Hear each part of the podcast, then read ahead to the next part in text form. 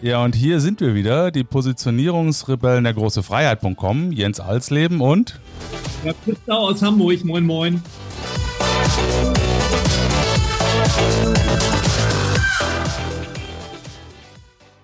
Ja, und wir haben heute einen äh, Gast, über den ich mich ganz besonders freue, weil wir kennen uns schon viele, viele Jahre, obwohl wir so jung sind, kennen wir uns schon viele, viele Jahre und äh, in persönlichen Kontakt, in beruflichen Kontakt, ähm, im freundschaftlichen Kontakt.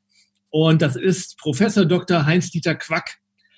Heinz-Dieter ist der ähm, Dekan der Hochschule für angewandte Wissenschaften im Bereich Tourismus vor allem. Er ist auch der Wanderpapst, das habe ich eben noch gar nicht gesagt gehabt. Er ist auch der Wanderpapst. Er ist der wissenschaftliche Leiter von Projekt M, und dem Europäischen Tourismusinstitut. Und er ist der ähm, Leiter, der wissenschaftliche Leiter, wenn ich, wenn was Falsches sage, ist ruhig vom Kompetenzzentrum Tourismus des Bundes. Das ist noch nicht so lange, das ist noch relativ frisch. Ja, ich äh, begrüße dich und freue mich, dass wir heute zusammen einen Podcast machen, lieber Heinz-Dieter. Ja, moin Jörg und moin Jens. Vielen Dank moin. für die Einladung. Sehr gerne. Heinz-Dieter, ähm, Du bist Spezialist, das kann man so sagen, für den Bereich Tourismus und ähm, das ist ja auch das, was, was uns verbindet, äh, der Bereich. Und ähm, ich würde ganz gerne mit dir heute über das Thema äh, Führung im Tourismus, Führung im Bereich äh, Corona oder in Zeiten von Corona. Der Tourismus ist momentan sehr arg gebeutelt durch die Corona-Krise. Äh, sehr schlimm trifft es zum Beispiel die Kreuzfahrtindustrie viele Reiseanbieter, viele Flugunternehmen, vielfach darf man gar nicht mehr in bestimmte Destinationen fliegen. Ähm, letztendlich stehen dahinter immer eine ganze Menge Menschen. Menschen, die mit dieser Krise umgehen äh, müssen, weil sie auch existenzielle Ängste haben. Äh, das sind Führungskräfte und deren Mitarbeiter. Wie ist deine Sicht auf die Dinge? Wie, wie, was passiert da gerade? Wie gehen die, äh, wie, wie, wie gehen die Führungskräfte als Steuermänner durch diese Zeit? Hm. Also zunächst ist es völlig richtig, wir sind ja in einer für die Tourismuswirtschaft in ihrer Gesamtheit unmittelbar existenzbedrohenden Situation. Auch wenn wir den harten Lockdown, so hart war er in Deutschland ja nicht, woanders war er schlimmer, jetzt erstmal hinter uns gelassen haben, ähm, müssen wir sehen, dass wir eine sehr stark auch außenorientierte Tourismuswirtschaft haben. Wir müssen, würde ich auch ganz gerne nachher noch machen, unter, immer unterscheiden zwischen dem nationalen Reiseverkehr und dem internationalen Geschäft, sei es das Deutsche ins Ausland fahren oder das Ausländer ausländische Gäste nach Deutschland kommen. Ähm, und ähm, im nationalen Umfeld haben wir ja eine ganze Reihe von Lockerungen in den letzten Wochen und Monaten gesehen, die natürlich das Reisegeschäft, das Urlaubsreisegeschäft zumindest wiederbelebt haben. Im internationalen Bereich ist es deutlich schwieriger. Ähm, da haben wir zwar jetzt erste Ansätze zumindest innerhalb der Europäischen Union gesehen, jetzt aber mit der ähm, Neudefinition von Risikogebieten, beispielsweise in Spanien, ist es wieder deutlich schwieriger geworden. Einerseits. Andererseits, wenn man mal deutlich über die EU hinaus guckt oder sich Kreuzfahrten anguckt, sich den Luftverkehr insgesamt anguckt, dann ist es nach wie vor außerordentlich schwierig und wir sind ähm, immer noch von den Passagierzahlen her, auch von den Umsätzen her meilenweit von dem entfernt, was wir üblicherweise zu dieser Jahreszeit eigentlich in den letzten Jahren gekannt haben. Das ist die eine Sache. Die zweite Sache ist natürlich die Frage ähm, der Steuerbarkeit oder der Planbarkeit. Mhm. Und das ist ja unmittelbar eigentlich auch Führungsaufgabe. Also die Frage ähm, einer äh, im Sinne von, von äh, strategischem Management, wie werden die nächsten Monate, nächsten Saisonzeiten oder gegebenenfalls auch die nächsten Jahre äh, sich entwickeln. Und da sind wir jetzt in einer Situation, ähm, die wir in dieser Schärfe, auch in diesem globalen Ausmaß ja bislang gar nicht gekannt haben. Wir haben uns in den letzten äh, Monaten auch mal Untersuchungen über die Auswirkungen verschiedener Krisen der Vergangenheit angeschaut. Ganz gleich, ob das jetzt sagen wir mal gesundheitliche Krisen waren, ähm, Schweinepest zum Beispiel, oder aus politische Krisen waren, wie Terroranschläge irgendwo, und müssen feststellen, dass wir hier über eine äh, globale Dimension reden, die wir so tatsächlich noch nie gehabt haben, die also, wo wir also insoweit auch nicht aus Vergangenheitserfahrungen heraus in irgendeiner Form etwas formulieren können. Mhm. Was wir wissen, ähm, die Krise, die ähm, weltweit die längsten und schwerwiegendsten Auswirkungen hatte, war tatsächlich 9-11. äh, weil der internationale Luftverkehr da fast zehn Jahre gebraucht hat, um sich davon zu erholen und wieder auf das Vorkrisenniveau zu kommen. Bei dieser Krise hier müssen wir zunächst mal davon ausgehen, dass sie bleibt. In welcher Form auch immer. Äh, denn ähm, ich erlebe es auch gerade von Anfragen von vielen Führungskräften in den letzten Monaten, ganz gleich wie groß oder klein das jeweilige Unternehmen ist, das sie repräsentieren, dass sie fragen, wann wird denn das wieder normal? Im Sinne von, wann kommen wir eigentlich auf das zurück, was wir bis einschließlich 2019 alle gewohnt waren oder womit wir umzugehen glaubten äh, zu können. Und ähm, wenn wir uns die Entwicklung der Pandemie angucken, dann müssen wir sagen, wir werden wahrscheinlich gar nicht zurückkommen zu diesem alten Normal. Ähm, denn dieses alte Normal hätten wir ja nur dann, wenn wir tatsächlich weltweit Immunität hätten. Mhm. Und nicht nur bei der deutschen Bevölkerung und nicht nur bei der europäischen Bevölkerung, sondern bei der Weltbevölkerung tatsächlich Immunität hätten. Und selbst wenn wir jetzt mal ganz positiv davon ausgehen, dass wir Anfang nächsten Jahres einen Impfstoff hätten, der tatsächlich wirksam ist und verträglich und der in großem Umfang produziert werden kann, bis ähm, wir alle Menschen weltweit mit dem Impfstoff behandelt haben, wird das vorsichtig formuliert ein paar Jahre dauern. Das heißt, wir werden auf absehbare Zeit mit Sicherheit für die nächsten fünf Jahre mit mehr oder weniger deutlichen Einschränkungen auch im internationalen Reiseverkehr rechnen müssen. Und ähm, da erlebe ich natürlich äh, bei vielen Unternehmen auch zunächst mal völlig nachvollziehbar Unsicherheit, sehr große Unsicherheit, weil die Planungsgrundlagen, die wir in den letzten Jahren hatten, im Grunde alle mh, mm, äh, unrealistisch sind oder quasi weggefallen sind. Und dann äh, ist immer die Frage, wie geht man eben als, als Führungskraft damit um, wenn das Unternehmen möglicherweise tatsächlich in seiner Existenz bedroht ist, zumindest das klassische Geschäftsmodell. Ähm, und wenn es ja auch sehr schnell kam, denn die Krise kam ja doch ähm, selbst wenn man mal von dem Ausbruch in China vom Dezember ausgeht, äh, bis zum Lockdown im März, waren das ja eine sehr geringe Vorlaufzeit, in der wir uns hätten vorbereiten können, zumal wir ja eigentlich ja alle miteinander, ganz ehrlich, ich auch, bis Februar noch dachten, so schlimm wird das schon nicht werden, bis Anfang Februar. Mhm. So, das heißt, ähm, all das, was wir eigentlich auch an, an Führungstechniken oder Werkzeugen gelernt haben als Führungskräfte, haben wir nicht oder zumindest nicht hinreichend anwenden können. Mhm. Im, im, in der Tourismuswirtschaft kommt für mich noch was dazu, was in anderen Branchen vielleicht so nicht ganz so ist.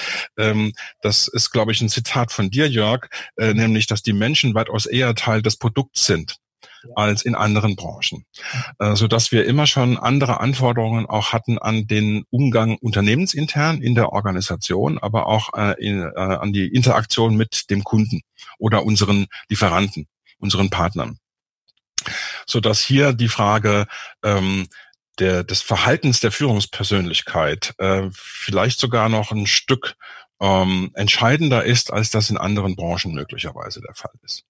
Und ähm, da erlebe ich natürlich ähm, sowohl Licht wie auch Schatten, ganz ehrlich.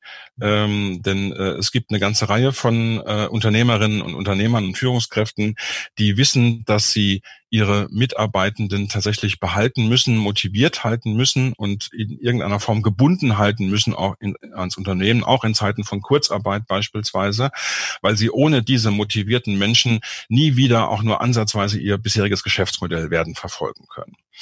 Ähm, es sind aber auch viele dabei, die natürlich vom Grundsatz her das Geschäftsmodell hinterfragen.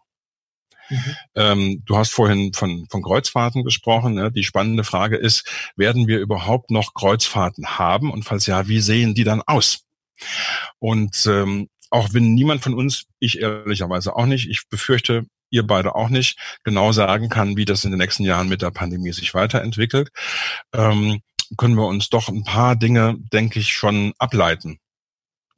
Bei Kreuzfahrten zum Beispiel gehe ich vom, vom Produkt her davon aus, dass die Seetage deutlich hm, zunehmen werden, mhm. weil wir ja im Moment nicht das Problem haben, äh, dass man fahren kann, sondern das Problem haben wir ja eher, dass man nicht irgendwo an Land gehen kann.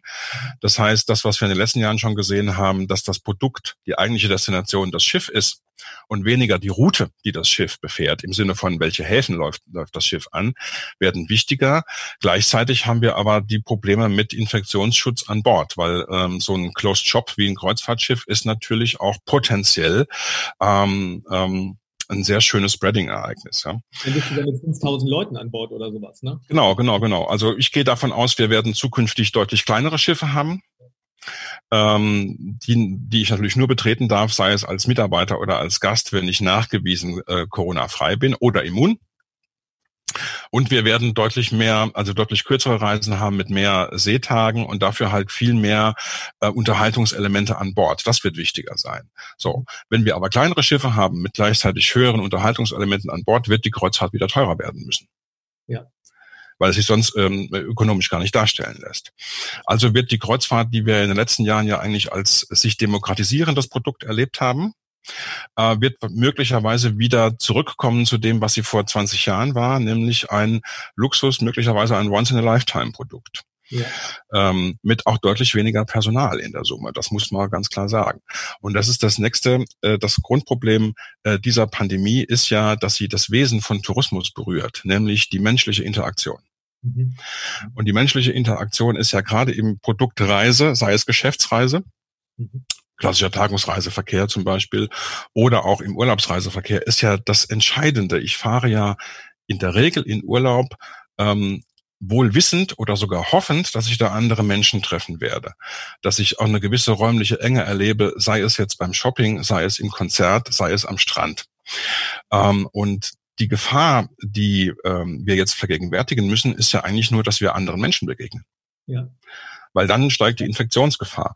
Und ähm, dann müssen wir überlegen, inwieweit berührt das eigentlich das Wesen des touristischen Produkts? Ähm, wenn wir zukünftig mit Infektionsgefahr über Jahre hinweg werden umgehen müssen. Ähm, da stellen sich dann wieder ähm, aus, aus Sicht ähm, ähm, von touristischen Anbietern Fragen der Möglichkeit der Automatisierung. Also das, was wir früher belächelt haben mit der Initiative der Aqua-Gruppe mit den Formel 1 Hotels beispielsweise. Also weitgehend automatisierter Check-in, was, die machen das ja schon seit vielen, vielen Jahren, noch in der Zeit vor Smartphones und, und ähnlichem und haben da eine sehr große Erfahrung. Das Frühstück kommt dann möglicherweise automatisch aus einer Klappe rausgefahren, weil ich dann verzichten muss auf die menschliche Interaktion. Und dann ist die spannende Frage, erstens, was macht das für mich als Reisenden, aber vor allem, was macht das mit den Beschäftigten? Und wie gehe ich als Führungs Führungskraft mit den Beschäftigten um? Meine Frage sind jetzt zwei Dinge. Also einmal, wie gehe ich mit den Beschäftigten um und, und sind die, sind die Führungskräfte, die lange Zeit äh, äh ein, ein gutes Fahrwasser hatten, ist in der Lage, die Kreativität zu entwickeln, diese neuen Her äh, Herausforderungen wirklich zu meistern? Das sind so zwei, zwei mhm. Mhm. Das ist für mich immer eine Frage auch der, der Persönlichkeit der Führungskraft. Also ähm, ähm, wir brauchen tatsächlich dann, wenn wir als äh, Betriebe der Tourismuswirtschaft ähm, in diesen Zeiten mittelfristig überleben wollen, tatsächlich auch teilweise andere Anforderungen an die Führungskräfte. Mhm. Das heißt nicht, dass wir neue Führungskräfte bräuchten. Die Führungskräfte selbst müssen nur auch ihren Blick auf sich selbst und auf ihr Team äh, anpassen. Ja. Ähm, und da braucht es ähm, vielleicht noch mehr äh, Empathie und Zugewandtheit äh, gegenüber den Beschäftigten, als wir das bislang schon gesehen haben. Und das ist eine der ja tatsächlich eine der Hoffnungen, die ich auch habe und die wir auch bei uns im Kompetenzzentrum mit unseren Partnern in einem unserer letzten Workshops besprochen haben. Ähm, das ist nämlich die Frage von Wertschätzung. Ja. Ähm, und wir haben ja sowohl als Konsumenten ähm, im Lockdown äh, plötzlich festgestellt, wie gern wir plötzlich wieder essen gehen würden oder auch mal ein Bier trinken gehen würden, aber wir konnten gerade nicht. Und gleichzeitig, ähm, ich äh, erinnere mich noch sehr gut daran, als die Restaurants wieder öffneten und ich bin in mein Lieblingsrestaurant gegangen, die haben sich noch nie so gefreut, mich zu sehen und ich habe mich noch nie so gefreut, die zu sehen.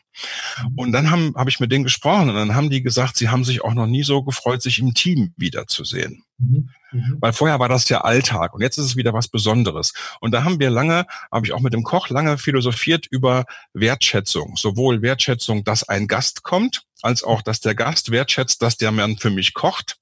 Als auch, dass das Team sich in seiner Interaktion und seinem Zusammenarbeiten wertschätzt.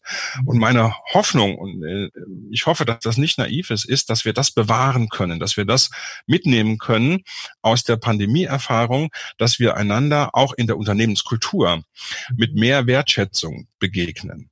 Mhm. Ähm, denn ähm, natürlich gibt es immer wieder in jeder Organisation gibt es Führungskräfte, die es für selbstverständlich halten, dass die Menschen zur Arbeit kommen und motiviert sind und ohne Murren und Knurren arbeiten. Mhm. Genauso wie es natürlich Mitarbeitende gibt, die es für selbstverständlich halten, dass sie einen Arbeitsplatz haben und dass sie da der mit bestimmten Privilegien versehen ist und ähm, dass äh, nach acht Stunden, egal ob die Arbeit nun gemacht ist oder nicht, man Feierabend haben darf oder ähnliches.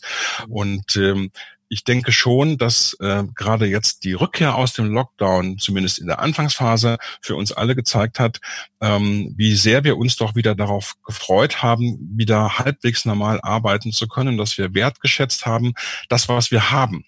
Mhm. Ähm, dass wir, was wir auch an kollegialem Austausch haben, aber auch was wir an ähm, Mitarbeiter-Führungskräfte-Verhältnis haben. Ähm, für die Führungskräfte bedeutet das natürlich ähm, aus meiner Sicht, dass sie ähm, den Beschäftigten und auch den Kunden gegenüber weitaus mehr als in der Vergangenheit äh, Sicherheit und Orientierung mhm. signalisieren müssen, als das vielleicht in den Vorjahren der Fall war, wo wir gerade im Tourismus, wir haben 2019, muss man ganz ehrlich sagen, in der deutschen Tourismuswirtschaft äh, ein Rekordjahr gehabt. Mhm. Also wir fallen auch von einem vergleichsweise hohen Niveau, sind wir runtergefallen. Ähm, und man ist eigentlich bis Ende 2019 davon ausgegangen, dass das mehr oder weniger unfallfrei so weitergeht. Also wir waren ja alle außerordentlich wachstumsorientiert, vorsichtig formuliert. Wir hatten gar keine Zweifel daran, dass wir als Branche insgesamt weiter wachsen werden. Es ging nur um die Frage, wachsen wir in einzelnen Segmenten vielleicht schneller als in anderen. Mhm. Das war eigentlich der Punkt. Ähm, und das haben wir jetzt ja nicht mehr. Äh, also muss die Führungskraft weitaus mehr Orientierung, ähm, ja, ich möchte fast sagen, fast schon sowas wie Geborgenheit ähm, im Team vermitteln können, damit die Menschen weiterhin motiviert und auch mit dem Glauben an die Sinnhaftigkeit des Produkts arbeiten.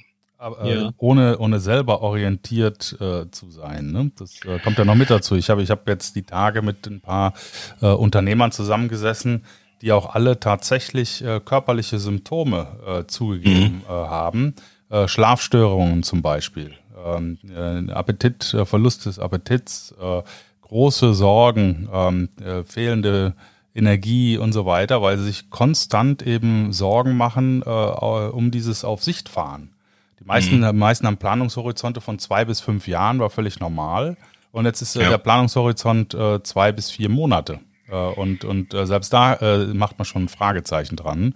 Ähm, und wie, wie ist es denn bei, bei euch in dem in den kleineren und mittelständischen Unternehmern, äh, Unternehmen. Man kann natürlich sagen, die Führungskräfte müssen dies tun, müssen das tun, müssen mehr Geborgenheit bieten, aber aus welcher Kraft und Energiereserve heraus können die es denn tun?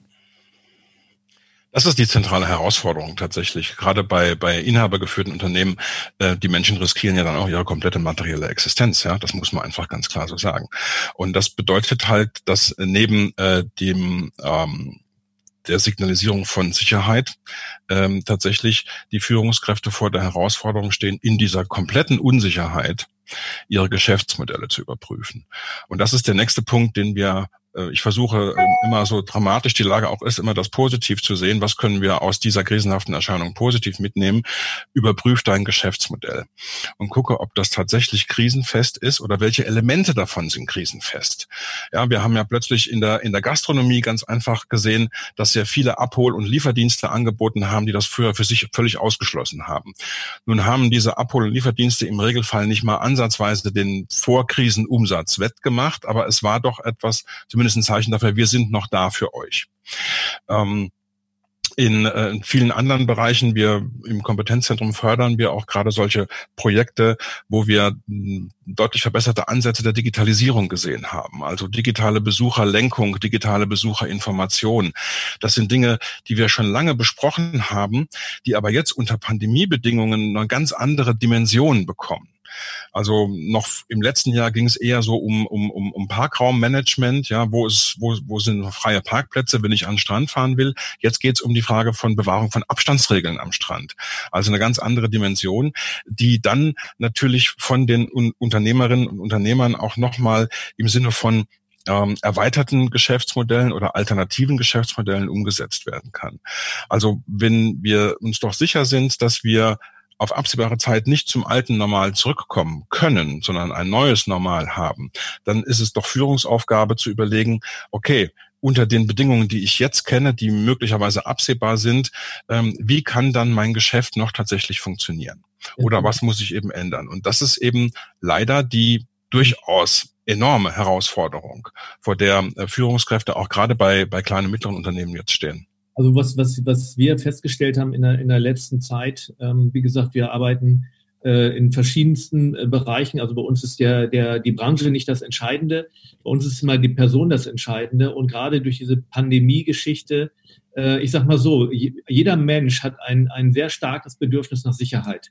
Hm ähm, ähm, jetzt bin ich Unternehmer und ähm, ich hatte immer die Sicherheit, dass ich lange planen konnte, gerade in der Tourismus, äh, bestes Jahr 2019. Ähm, alles ist Chico, ich kann, kann weiterfahren, mein Schiff, ich kann mich quasi auch ausruhen in einer gewissen Weise. Das Licht äh, bricht plötzlich weg, ich hab, kann nur noch auf Sicht fahren. Ähm, äh, und diese, und dann bricht diese äußere Sicherheit plötzlich weg von einem auf den anderen Tag. Und wo, und dann ist die große Frage, wo kriege ich die Sicherheit her? Und ich, oder wir haben festgestellt, dass der einzige Weg ist, die Sicherheit zu finden, erstmal der Blick nach innen ist. Wie stabil bin ich selber? Wie selbst, wie, wie sehr bin ich, das ist immer so ein, Bewusst, so ein Wort, was so leicht genommen wird, Selbstbewusstsein. Aber dahinter steckt, wie bewusst bin ich mir selber meiner Kompetenzen? Wie flexibel bin ich? Weil du sprichst, ich muss meine, mein, mein, mein Geschäftsmodell äh, überprüfen. Mhm wie weit traue ich mir das überhaupt zu, dass ich da selber hingucke, dass ich, dass ich äh, kreativ bin, weil Angst ist der, ist der größte Kreativitätskiller. Und äh, was wir jetzt brauchen, ist Kreativität. Wenn ich dann aber Unternehmer bin und ich habe Angst, dann, äh, dann killt das meine, meine Kreativität. Das heißt, ich werde ein Stuck-State bekommen und werde nicht vorwärts kommen. Und dann kommen die Mitarbeiter, die merken das, die spüren das und im Zweifel sind die weg. Das ist also insgesamt gesehen eine totale Spirale nach, äh, nach, äh, nach unten. Und deswegen konzentrieren wir uns äh, vor allen Dingen darauf, dass wir den Menschen als Führungskraft, ne, ganz klar die Führungskraft, weil die ist der Multiplikator, dass wir die unterstützen, für sich selber eine Klarheit zu kriegen, eine Lebensklarheit zu kriegen. Und das ist, glaube ich, auch neu. Früher war es immer so, dass man sich nur aufs Business fokussiert hat. Hier geht es darum, wo kommt die Energie her? Kommt es aus meinem Körper, also Sport, Familie, Freunde und so weiter? Oder meine Eigenreflexion? Das sind so diese Lebensbereiche, die jetzt plötzlich äh, wichtig werden und ich muss mich als Führungskraft reflektieren. Viele sind das gar nicht mehr gewohnt, sich zu reflektieren, weil sie quasi immer auf einem, einem goldenen Tablett durch die Gegend getragen wurden. Sie waren ja der Chef, sie waren ja der Arbeitgeber. Und jetzt plötzlich, oh Gott, das ist jetzt alles weg, jetzt ist Angst mhm. da. Ja? Mhm. Also das Zauberwort ist für mich Resilienz. Ja. Ähm, und die Resilienz des Unternehmens hängt ab von der Resilienz der Führungskräfte. Absolut, ja. Das heißt, eigentlich müsstest du weniger jetzt mit einem strategischen Plan für das Unternehmen anfangen, sondern du musst anfangen, die Führungskräfte psychisch so zu stärken, dass sie trotz aller Unsicherheit ähm, in der Lage sind, äh, gelassen und ruhig ähm, das Unternehmen in Anführungszeichen zu führen. Mhm. Und durch die Resilienz, ähm, die persönliche Widerstandsfähigkeit ähm, äh, der, der Persönlichkeit de, de, des Unternehmenslenkers ergibt sich dann auch abgeleitet die Resilienz der Organisation. Also ein ganz, ganz wichtiger Schritt, das sagte jetzt einer in dieser Runde, mit dem ich äh, diese Woche gesprochen hatte, der sagte äh, auf die Frage seines äh, Gegenübers, äh, wie er denn äh, mit der Situation klarkommt, sagte, äh, tja, du, äh, ich äh, habe erstmal gelernt, es überhaupt anzunehmen. Mhm. Also überhaupt mhm. erstmal die Situation so zu akzeptieren, wie sie ist und nicht wie sonst der Unternehmer äh, das ja auch machen konnte, zu versuchen, wieder die Kontrolle äh, zurückzukriegen und nach eigenem Gusto wieder äh, voranzugehen, sondern einfach zu akzeptieren, ähm, das, was wir jetzt heute haben, ist etwas völlig anderes äh, als das, was wir jemals ähm, äh, ja, mal, kennengelernt haben. Und ich kann es nicht kontrollieren. Und dieses nicht kontrollieren können, äh, ich äh, und kontrollieren, das sind die zwei Stichworte. Ich führt zum Wir, dass man einfach sagt, äh, ich muss mich auch öffnen und äh, die ganze Kraft meiner meiner Truppe irgendwo auch aufnehmen. Wir müssen gucken, dass wir im, im Kollektiv vielleicht einfach kreativer sind und innovativer sind äh, und kontrollieren, äh, eben diese Dinge beeinflussen, die im unmittelbaren Zusammenhang stehen. Und da sind wir dann auch in der Lieferantenkette, dass äh, eben ich auch versuchen muss, mit meiner ganzen Stakeholder-Mannschaft, die alle dasselbe Problem haben. Das ist ja das Schöne an Corona, dass äh, jeder gleichermaßen betroffen ist und damit auch ein Verständnis auf allen Seiten vorhanden ist für die Lage des jeweils anderen, dass man da fängt, anfängt dann wirklich zu kooperieren und zu gucken, äh, was kann man denn in dieser Situation gemeinsam machen. Und das ist, äh, mhm. ist auch etwas, was, äh, woraus ich eine große äh, Chance sehe, dass äh, jetzt eine Bereitschaft zur Kooperation vorhanden ist äh, und auch gelebt wird, äh, die ja äh, in den letzten Jahrzehnten wirklich abhanden gekommen ist. Also das gesehen werden und das den anderen sehen, das hat ja wieder eine Renaissance. Ne? Und das finde ich, äh, finde ich extrem schön. Aber alles, alles geht eben äh, bei mir selber los im äh, Annehmen. Ne? Mhm. Das klingt fast wie ein Paradoxon. Einerseits dürfen wir uns nicht zu nahe kommen, aber andererseits müssen wir zusammenrücken. Genau, und das ist die Herausforderung. Das ist das, was ich vorhin auch mit Wertschätzung meinte, ganz genau, was Jens auch gerade gesagt hat. Und du hast es gerade so schön formuliert, Jörg, das ist ein Paradox. Ja, äh, wir müssen aufeinander zugehen, mhm. ohne aufeinander zuzugehen. Ja, genau. So. Ja, physischer Abstand, aber ähm, mentale ähm, aufeinander zugehen. Ja. ja, mentale Nähe, genau. Das ist der Punkt. So, aber die Herausforderung ist tatsächlich, ähm, um das nochmal zusammenzufassen, du brauchst äh, resiliente Führungskräfte, von der Persönlichkeit her resiliente Führungskräfte. Dann schaffst du es auch, die Organisation krisenfester zu machen. Ja. Weil die Herausforderungen sind ja tatsächlich, wenn man mal den großen Rahmen sieht, ähm, wie viele Generationen vor uns hatten denn diese Form von Sicherheit und ähm, materiellem Wohlstand und Wachstum, das hatten nur wir, also die, die, die Nachkriegsgenerationen. Die Generationen davor, wenn man in seiner eigenen Familie zurückgeht, Eltern, Großeltern, Urgroßeltern, die hatten alle systemische Brüche drin, die hatten Unsicherheiten drin, die wussten heute zwangsläufig noch nie, wie leben sie nächstes Jahr noch, in welchen Zusammenhängen, materiell, aber auch im Sinne von politischen, kriegerischen Auseinandersetzungen. Mhm. So, und ähm, die Nachkriegsgeneration ist aufgewachsen in dem Glauben, wir bleiben alle gesund und jedes Jahr wird es ein bisschen besser materiell. Ja. Und seit Corona wissen wir, das war vielleicht ein paar Jahre tatsächlich so, aber es war halt ein glücklicher Zufall, dass es so war. Ja. Und jetzt beginnen wir zu ahnen, dass das möglicherweise so, wie wir das kennen, wie wir es von mir aus seit, seit Geburt an kennen, nicht mehr zurückkommt. Ja, und ich glaube, dieses Loslassen ist der erste wichtige Schritt von den Erwartungen, dass es wieder so wird. Weil, was hm. du auch gesagt hast, die meisten Leute sagen, äh, wir warten im Grunde drauf, dass es so wieder wird, wie es war. Und ich glaube, genau. dieses Loslassen wird der erste Schritt sein. Diese innerliche Stärke zu sagen, okay, ich muss davon loslassen. Ich habe da mal ein Buch gelesen, äh, das, das, das ist ein, ein super Bild, äh, und zwar war das äh, ein Typ, der hat hier in der Nähe von Hamburg gewohnt, die Eltern hatten einen großen Bauernhof und da ist es ja immer üblich, dass die, die Kinder das den Hof irgendwann übernehmen. Mhm. mhm. Jetzt war er in der Schule und wurde, wurde von der Polizei abgeholt und mit den Worten, du musst dringend nach Hause kommen, da ist gerade was passiert. Denn das, der den Polizeiwagen ist auf den Hof zugefahren, hat gesehen, dass der Lichterloh brennt. Und er sagte, in dem Moment wusste ich, es wird nie wieder so werden, wie es mal war. Das Einzige, was ich habe, ist meine innere Kraft und meine Erfahrung, die ich in den letzten Jahren gemacht habe. Aber ich muss jetzt was Neues schaffen. Und genau in dieser Situation, denke ich, sind, äh, sind ja fast jeder Unternehmer. Hm? Wird nicht mehr so werden, wie es war. Und das anzuerkennen und dann hat man auch die Tür offen und äh, um, um neue Wege zu gehen. Wenn wir mal, genau, wenn wir mal die, die äh, letzte Viertelstunde, die, wir, äh, die uns noch bleibt, äh, vielleicht auch mal ein bisschen nach vorne den Blick richten. Äh, wir haben ja auch sehr viel Kreativität äh, kennengelernt, äh, sehr viel Kooperationsmöglichkeiten, die, die, sich jetzt geboten haben, sehr viel mehr Offenheit. Was ist denn aus deiner Sicht ähm, an positiven Beispielen, damit vielleicht der eine oder andere Zuhörer auch von uns noch mal ein bisschen inspiriert wird, in den letzten Monaten bei euch auf den Tisch gekommen, wo ihr gesagt habt, so wow, das hätten wir jetzt nicht gedacht, wie cool ist das denn? Wir haben ähm, eine ganze Reihe von ähm, neuen Ansätzen im Bereich der Digitalisierung gesehen. Ähm, also mal unter uns, ähm, die Tourismusbranche ist bislang nicht aufgefallen als der zentrale Treiber der Digitalisierung in, in der gesamten Volkswirtschaft. Ähm, weil, und zwar einfach, weil auch die Menschen Teil des Produkts sind. Ja, du bist, du musst zwangsläufig, hat das Produkt immer deutliche analoge Anteile. Äh, und ähm, es gab halt nie die Notwendigkeit. Und wir haben jetzt nicht nur im, im klassischen Vertrieb, da sind wir schon längst, aber auch in der Produktentwicklung oder in Produktbestandteilen tatsächlich wirklich coole äh, digitale Ansätze gesehen. Da ist Corona leider halt auch ein Treiber der Digitalisierung. ganz eindeutig. Und wir haben tatsächlich auch äh, im Bereich ähm, der Kommunikation ähm, ja, Aspekte von deutlicher menschlicher Nähe gesehen, was wir gerade besprochen haben, also die Wertschätzung, dass plötzlich äh, Betriebe, Unternehmen, genauso wie, wie touristische Zielgebiete, Destinationen, ähm, plötzlich kommunizieren, wie sehr sie sich darauf freuen, wenn wieder jemand kommt und wie sehr sie darauf vorbereitet sind, dass bitte wieder jemand kommt. Das sind ähm, ähm, Aussagen, die wir vorher so gar nicht gewohnt waren. Ja, wir hatten ja dann in den touristischen Hotspots eher das Problem, dass es auch ähm, ähm, im Sinne der Overtourism-Diskussion schon die Diskussion gab, haben wir nicht einfach zu viel von diesen ganzen Touristen. Ähm, wir haben übrigens das Overtourism trotzdem nicht weg, er ist nur anders. Ja.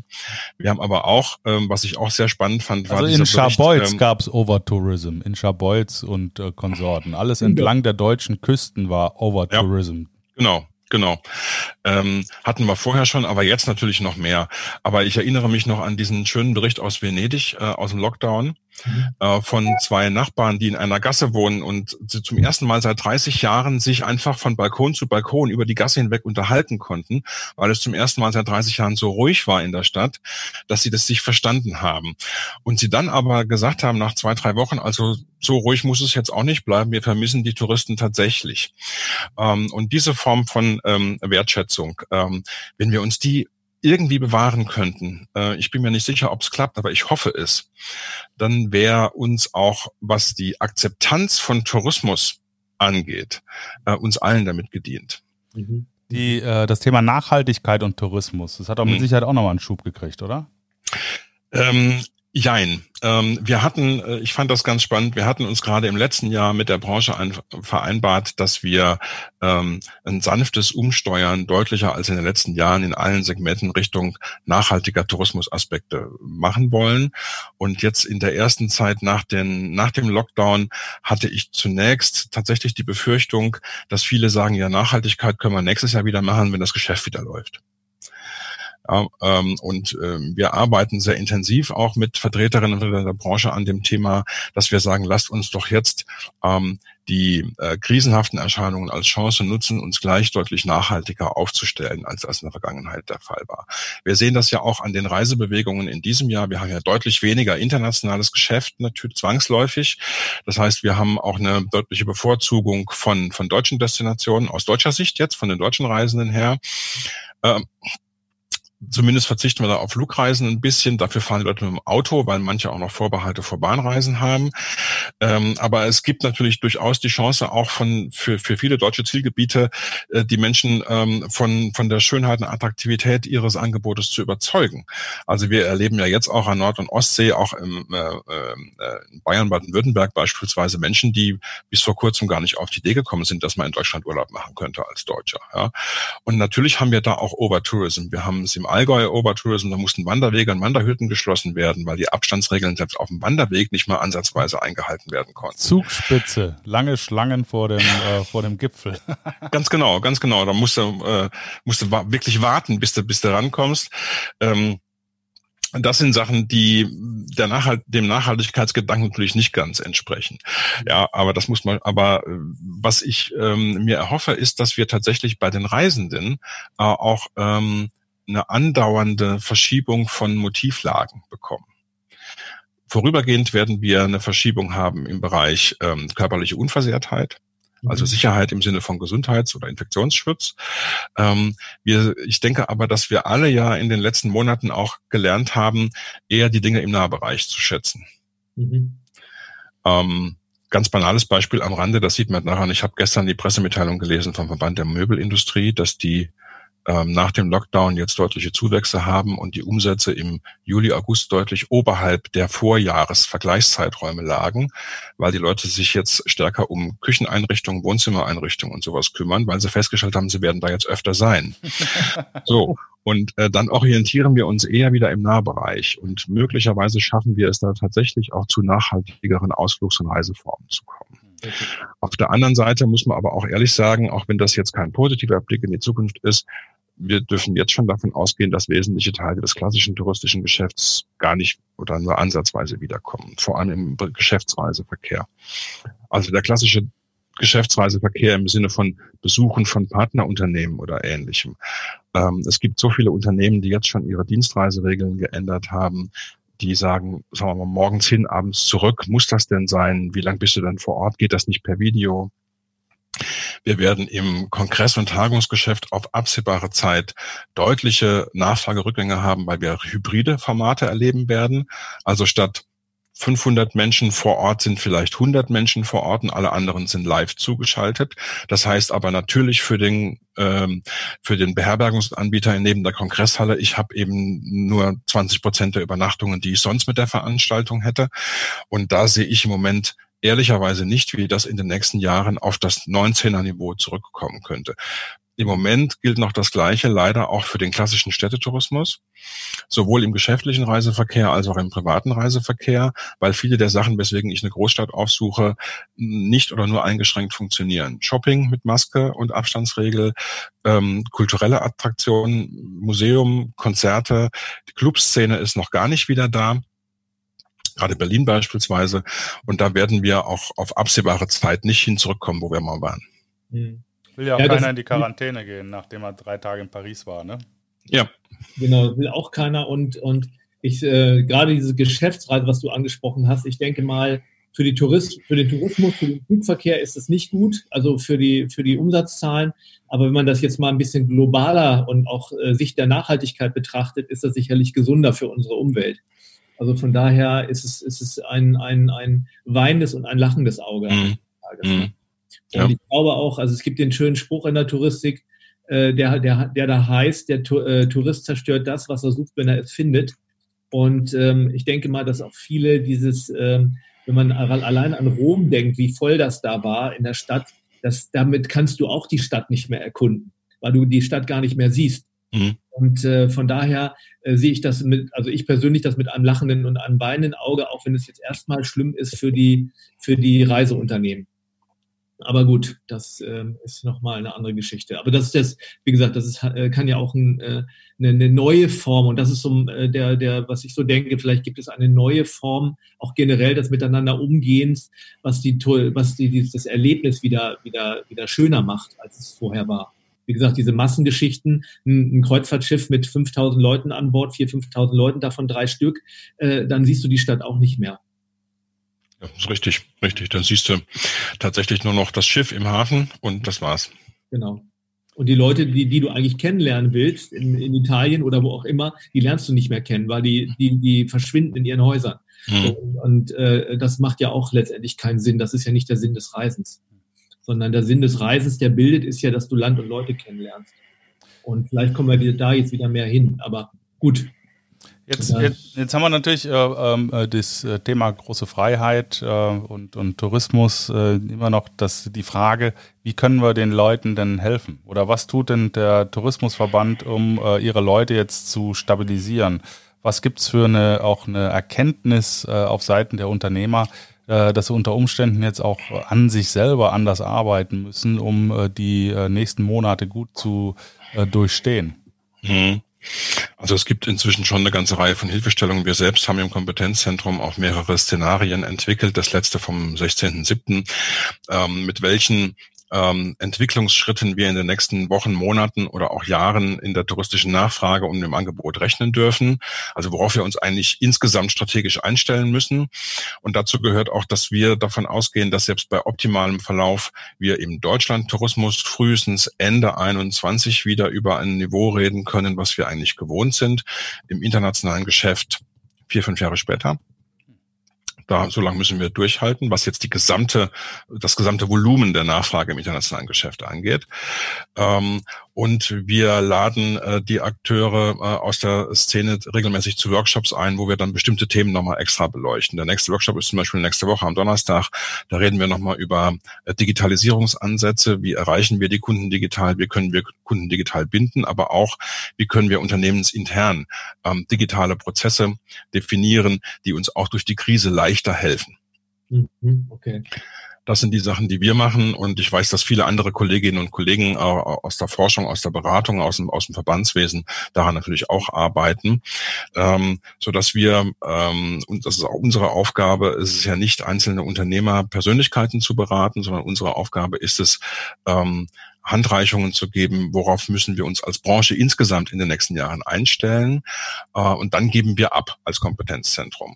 So, dann wäre es vielleicht eher, sagen wir mal, eure Aufgabe, dann zu sagen, ähm, die Unternehmerpersönlichkeiten dann äh, zu beraten und zu coachen auf ihrem Weg, ähm, sich selbst und das Unternehmen resilienter aufzustellen. Genau, bei uns geht es um, was, was wir machen, ist in erster Linie diese Menschen zu stärken. Hm dass sie, dass sie die, durch diese Zeit, das ist so ähnlich, wenn du, wenn du mit, mit einem Schiff im Sturm bist, dann brauchst du einen starken Kapitän. Und äh, das machen wir. Wir machen starke Kapitäne und, und unterstützen die auch äh, über einen längeren Zeitraum. Und ich glaube, das mu muss äh, für die Zukunft so Hand in Hand gehen. Also einmal das rein fachliche und das menschliche. Mhm. Und das, äh, früher war hauptsächlich das Fachliche im Vordergrund, jetzt sind wir mit bei dem Menschlichen, äh, wie, du, wie du sagst, äh, Resilienz ist, ist ein absolut äh, Kernthema, absolutes Kernthema. Ja, ganz genau. Ja, schön. Ähm, wir haben jetzt schon äh, 40 Minuten oder sowas, ne? Und von daher ähm, noch ein Schlusswort von, von dir. Was äh, ist dein Blick auf die Führungszukunft in der Touristik? Ah, das habe ich befürchtet, dass ich jetzt noch ein Schlusswort bringen muss. ja, vielen Dank auch. Ähm, Gerne um es positiv zu sehen, die Lage wird spannender, als sie in den vergangenen Jahren war. sie wird herausfordernder. Ähm, und ähm, was wir tatsächlich brauchen, sind persö starke Persönlichkeiten mit Zuversicht in sich selbst und in ihr Team und ihr Geschäftsmodell. Und dann muss man sich auch als Anbieter im touristischen Markt keine Sorgen machen darüber, ob, ob es einen in zwei Jahren vielleicht noch gibt. Aber diese Voraussetzungen brauchen wir tatsächlich. Ähm, eine in sich ruhende, äh, resiliente Persönlichkeit schafft auch ein resilientes Unternehmen. Perfektes Schlusswort. Heinz Dieter, wir danken dir ganz, ganz herzlich für deine Zeit und äh, ja, ich freue mich, vielleicht können wir ja in, in, in was weiß ich, ein oder zwei Jahren einen weiteren Podcast machen, mal gucken, was dann passiert ist, wie sich die Sache entwickelt hat. Würde mich sehr freuen. Auf jeden Fall von unserer Seite erstmal vielen Dank. Sehr gerne, hat Spaß Herzlichen gemacht. Dank. Und, und by the way, ich äh, finde das alte Normal, äh, wie aus den 70ern, äh, das ist ja das, was wir momentan haben, das hat ja auch was, ne? So ein bisschen äh, äh romantisch, äh, so am, äh, in Scharbeutz am Strand sitzen und äh, dann lecker Eis essen, hat ja auch was. Also man muss nicht immer in die Ferne gehen. Ja. Stimmt. Und dann mit dem Käfer über die Alpen unterzählen. genau. okay, ich jingle mal aus, ihr Lieben. Ne? Also macht's gut. Ja, tschö. tschö.